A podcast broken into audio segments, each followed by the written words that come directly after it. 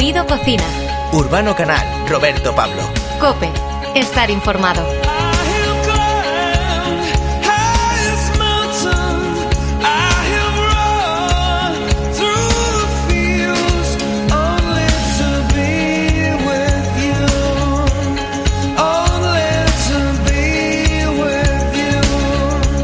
Bueno, que España tiene un fuerte carácter marinero es algo que nadie pone en duda. Desde los comienzos de nuestra historia, el estar rodeados por mar nos ha dado personalidad y ha marcado nuestra relación con los productos del mar.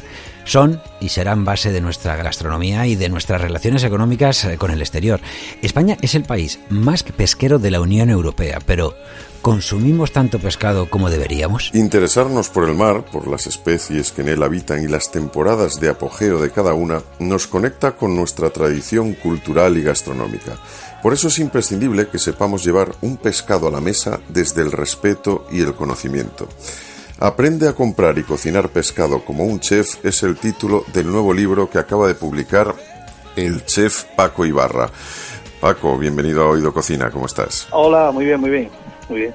Bueno, en, el libro nos enseñas algo fundamental, aunque evidente, pero que parece que mucha gente ignora, que es que en los distintos pescados no aparecen en las vitrinas ya cortados por arte de magia, sino que detrás hay toda una serie de labores fundamentales empezando por las técnicas de pesca, ¿no? Quizá la más conocida en España es eh, en los últimos años la almadraba, pero hay toda una serie de técnicas de pesca, ¿verdad? Hay muchas, hay muchas técnicas de pesca. Lo que pasa es que no, eh, he intentado hacer un poquito de hincapié en la pesca de bajura y de altura, ¿no? La pesca de bajura, pues generalmente eh, incluso podemos llamar incluso un poquito el kilómetro cero, ¿no? De, de, lo que es el mar, ¿no? De lo que es la de lo que es el producto como el pescado.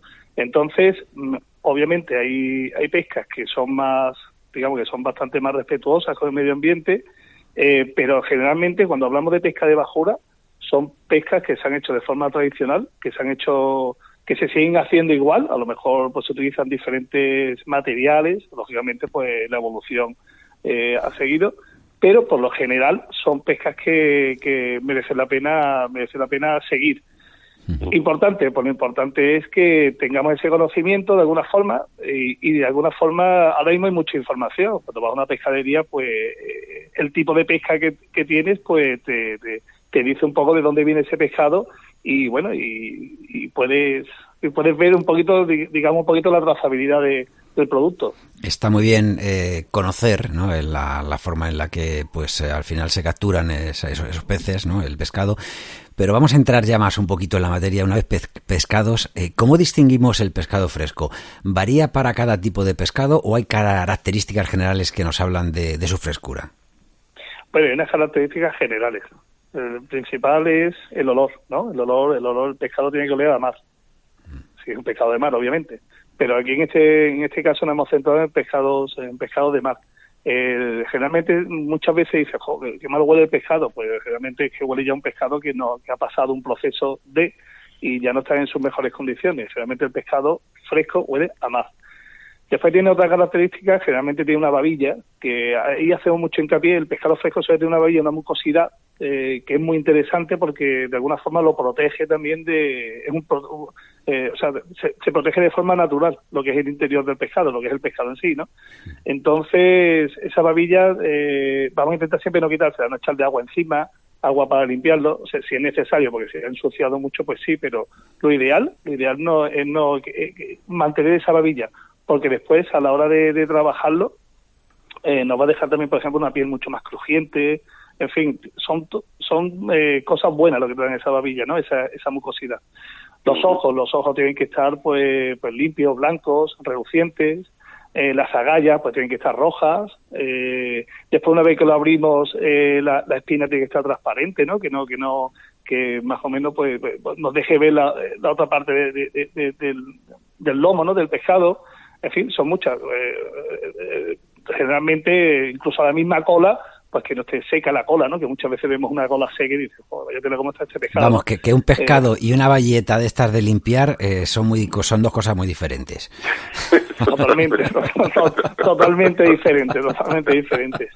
Es muy importante que veamos esas características porque realmente el pescado, eh, realmente como, como, como realmente debemos tomarlo, es totalmente fresco, es como guardar todas sus características. Después sí es cierto que hay, que hay peces o, o, especímenes que tienen unas características un poquito diferentes. Por ejemplo, una de las características principales es que eh, las escamas estén bien fuertes, bien agarradas. Pero hay tipos de pescado que no las tienen agarradas. Por ejemplo, una sardina. Una sardina, aunque esté bien, o sea, bien fresca, se le va con mucha facilidad. Pues entonces, en ese caso, pues no es no es una no, no es un término para seguir a rajatabla. Eh, claro, ahí eh, va variando entonces un poquito, en algunas especies tienen sus características específicas, pero hay unas en común para todas, claro. Vamos con la variedad de especies que tenemos en nuestras costas y, tú ya has hablado de, la sardina. Por ejemplo, la sardina pues, es, es, algo que todos recordamos de pequeños que o, lo amabas o lo odiabas, ¿no? Pero, pero en realidad eh, es muy importante desde luego en nuestra historia. ¿Cuál es la mejor época en la que podemos consumirla y cuáles son las técnicas que mejor le van a la sardina? Pues mira, la mejor época depende un poco de nosotros tenemos eh, pues tenemos una variedad digamos de litorales, ¿no? Que son diferentes. Generalmente eh, a partir de primavera empieza mejor en el Mediterráneo y conforme va pasando el tiempo, o sea, va pasando ya, entramos ya en verano y sobre todo el verano tardío, y, lo que es verano tardío ya, agosto e incluso septiembre, eh, pues la sardina se, se presenta mejor porque tiene más grasa en, en el Atlántico, o sea, ah. por lo general. Entonces, eso, es una buena medida para ver la, la sardina. La sardina no entiende de, de bueno, sí, entiende de territorios, pero no entiende, por ejemplo, de, de política que tenemos nosotros dividida. En ese sentido... No entienden de fronteras. Ellas se mueven por el mar y, no saben en cuál están. y ellos no entienden de eso. No, yo, estaba pensando, te, digo una cosa, por lo que estabas explicando, digo, ya veo que las sardinas también hacen vacaciones. Digo, están durante unos meses en el Mediterráneo y luego ya se van para el Cantábrico, ¿sabes? Cuando sube mucho la temperatura. ¿Quién fuera? ¿Quién fuera la sardina, verdad? menos cuando está en la parrilla, el resto del tiempo, oye... indudablemente, indudablemente. De todas formas, eh, después la, mejor forma de, cocinarla, mira, la sardina es un producto hmm. que de ser, bueno, siempre ha sido muy consumido, pero prácticamente de pasar eh, digamos, a, de una lata, porque prácticamente cuando se consumía más eran latas, pues siempre se ha consumido en parrillas, sí es, verdad, pero ha subido desde un punto de vista eh, gastronómico, ahora mismo está en el culmen. O sea, ahora mismo la sardina está de moda, ¿no? O sea, es un producto que está más que de moda y se consume, pues, gastronómicamente, pues ha subido mucho en cuanto a parámetros. Entonces, ahora mismo, a mí, eh, como a mí me gusta, un pescado, al ser un pescado graso, le va muy bien la acidez, por ejemplo, de los escabeches, le va fenomenal. Ah, eh, le van las cocciones muy suaves, muy suaves porque la, la sardina tiene una propiedad que cuando se cuece, o se cuece también mucho, pues toda la grasa salta y el, sabor ese, o el olor, perdón, el olor ese que, que desprende las casas, que por eso nos da un poquito de yuyu, ¿no? Decir, mm. vamos a cocinar sardinas y vamos a estar una semana oliendo a sardinas aquí, se lo van a presentar a todos los gatos del, vecindario, ¿no? ¿Para eso hay algún truco? Perdona, ¿para eso hay algún truco, o sea, que podamos pues hacer? Pues sí, alguna receta ponemos ahí sobre, sobre, sobre eso. Generalmente la sal es muy interesante porque absorbe absorbe generalmente mucho, muchos aromas, ¿no? Entonces, cocinar en sal en, el horno, por ejemplo, o sea, poner una cama de sal, darle un poquito de, ponerle un poquito húmedo y ponerle, poner un horno fuerte a 250 grados y que la sal se quede prácticamente dura como una piedra y hacerla sobre esa sal, pues es interesante porque absorbe esos, esos aromas. Y después, pues hacerlo muy poco hecha, o bien curada o semicruda, con intención de, de que se vuelva un pescado muy sutil, porque eh, tenemos, digamos, ahí, entre comillas, domesticadas las, las grasas y hace que sea mucho más suave. Bueno, hemos hablado de la sardina, vamos ahora a la lobila y la, dorada. Son dos grandes estrellas de nuestra mesa. ¿Qué técnicas le van mejor? Eh, ¿Cómo recomendarías hacer cada una de ellas, la lobina y la dorada? Hombre, la dorada, la dorada eh, es una técnica, generalmente, tradicionalmente, tenemos dorada a la sal, ¿no? También decimos, por ejemplo, una buena técnica para la dorada la sal. Son pescados que, sobre todo, si son grandes, si son si son salvajes, si tienen ciertas, o sea, si tienen cierto tamaño, pues son súper interesantes para, para, para un asado. O sea, para, para, para meterlo en, la sal o incluso al horno, pues, pues, son una auténtica maravilla. La lubina, la lubina tiene una cosa muy interesante, también tiene una grasa, sobre todo en la época después de, del verano, en la época de sobe, pues suelta una grasa que es muy interesante para cocinarla en su propia grasa, o sea, confitada. Es interesantísimo y da una, es una técnica bastante Hombre, yo entiendo que todo el mundo no se atreve a hacer estas cosas, pero poquito a poco, oye, pues mira, pues si sabes eso, pues a lo mejor dices, oye, pues lo voy a intentar. ¿Cómo se Pues hace? ¿Cómo se hace, voy a- pues prácticamente cu- cuando confitamos generalmente es a temperatura muy suave, que no pase, son unos 60 grados. Vale. ¿Cómo podemos conseguir eso? Pues diluir la grasa, a lo mejor en un poquito de aceite de oliva, la diluimos a esa temperatura, temperaturas muy suaves, y después metemos la pieza de pescado, el lobo ya limpio, y en el horno, en el horno en, un, en una bandejita, que sea un poquito honda, con su propia grasa, hundirle la propia grasa y cocinarla por eso a 60 grados en el horno. Sea, no tiene, es bastante fácil, son cocciones muy fáciles. ¿eh? Bueno, pues muy interesante. Desde luego está, eh, por supuesto, eh, todo esto está en el libro Aprende a comprar y cocinar pescado como un chef de Paco Ibarra, el chef sevillano con el que estamos hablando. Y al ser de Sevilla, pues yo entiendo que, que el atún que, se da ahí tanto en, el, en las costas de, de Cádiz, en el sur, es un pescado que, que, bueno, que tienes que tener muy dominado. A nosotros nos apasiona y por eso nos gustaría saber cuál, cuál es tu parte favorita de- del atún y cómo la cocinas. Pues mira, eh, nosotros nosotros generalmente, o sea, a mí me gustan todas las partes del atún, porque quizás la más versátil sea el lomo, ¿no? El lomo de atún, pues una parte muy muy cómoda para trabajar. Eh, bueno, eh, las cocciones que hacemos ahora, pues son un poquito hechas, ¿de acuerdo? Con lo, con lo cual todo el, el atún desprende todo todo todo su aroma, en fin. Tenemos esas vertientes ahí en, en- en el recetario del libro. Pero después hay una, una, una serie de piezas, que son unas cuantas, entre ellas, por ejemplo, lo que es la, la carrillera, la carrillera del atún, pues la misma carrillera del atún eh, nos sirve para hacer unos guisos, lógicamente con unas cocciones, no, no son cocciones largas, ¿eh? como, como una carrillera, por ejemplo, ibérica o una carrillera de ternera, son cocciones mucho más suaves, pero sí nos sirve para hacer guisos. Entonces, pues ahí también se, se habla de, de, de ese tipo de elaboraciones también. Hay que siempre utilizar partes del pescado que se puede utilizar guisos. También en la, en la corvina, pues damos también, por ejemplo, esa opción, porque la corvina también es un pescado bastante fuerte, bastante... hay piezas que a lo mejor pues, puedes dar, bueno, que son, que tienen personalidad, ¿no? Entonces, por ejemplo, ¿cómo, cómo cocinamos, por ejemplo, una eh, la, la cola de una corvina? Realmente la cola eh, de las piezas grandes, pues son esas grandes olvidadas, ¿no? En los pescados, ¿no? Pues dice, bueno, ¿para qué utiliza la cola?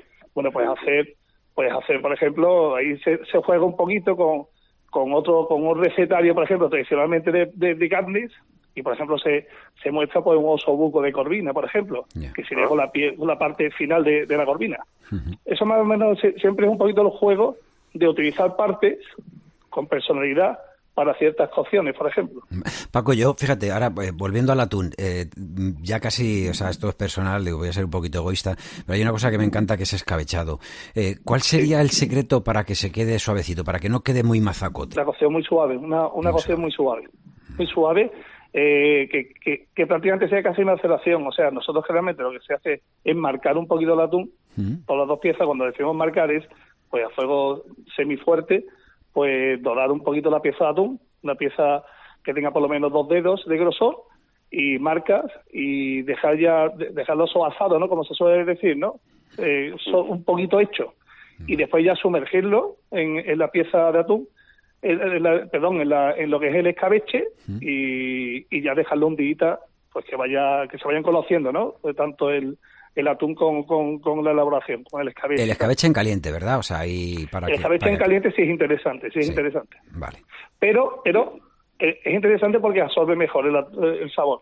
Pero no demasiado caliente porque si no termina de cocer demasiado. Claro. O sea, tenemos que controlar siempre esa cocción. Vale. Es importante que la controlemos porque a lo mejor se nos pasa y a lo mejor el atún pues pasa que se nos sobrecuece y se nos puede quedar exactamente masacote, que es una de las características que suele tener el pescado también graso, que como nos pasemos de cocción, la, sensación en boca es como una pasta, ¿no? No sé si os ha ocurrido alguna vez que ocurre. ¿no?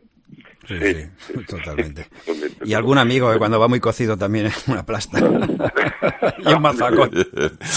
Eh, Paco Ibarra, me encanta el concepto ese de que se vayan conociendo el atún y el escabeche, es fantástico.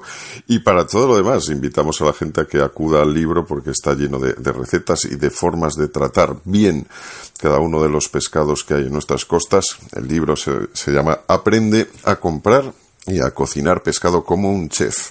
Paco Ibarra, muchísimas gracias, un abrazo. Muchísimas gracias a vosotros, un abrazo a todos. Un abrazo muy fuerte, Paco. Muchísimas gracias. Adiós, adiós. Ahora, con Correos, puedes enviar tus productos a temperatura controlada con total seguridad. Te presentamos Correos Frío. No importa si envías productos farmacéuticos o alimentos frescos, ponemos a tu disposición lo último en tecnología y la gran capacidad logística de Correos. Elige el mejor socio logístico para tus envíos en frío. Correos Frío, el nuevo transporte a temperatura controlada de Correos. Oído Cocina. Urbano Canal, Roberto Pablo. Cope. Estar informado.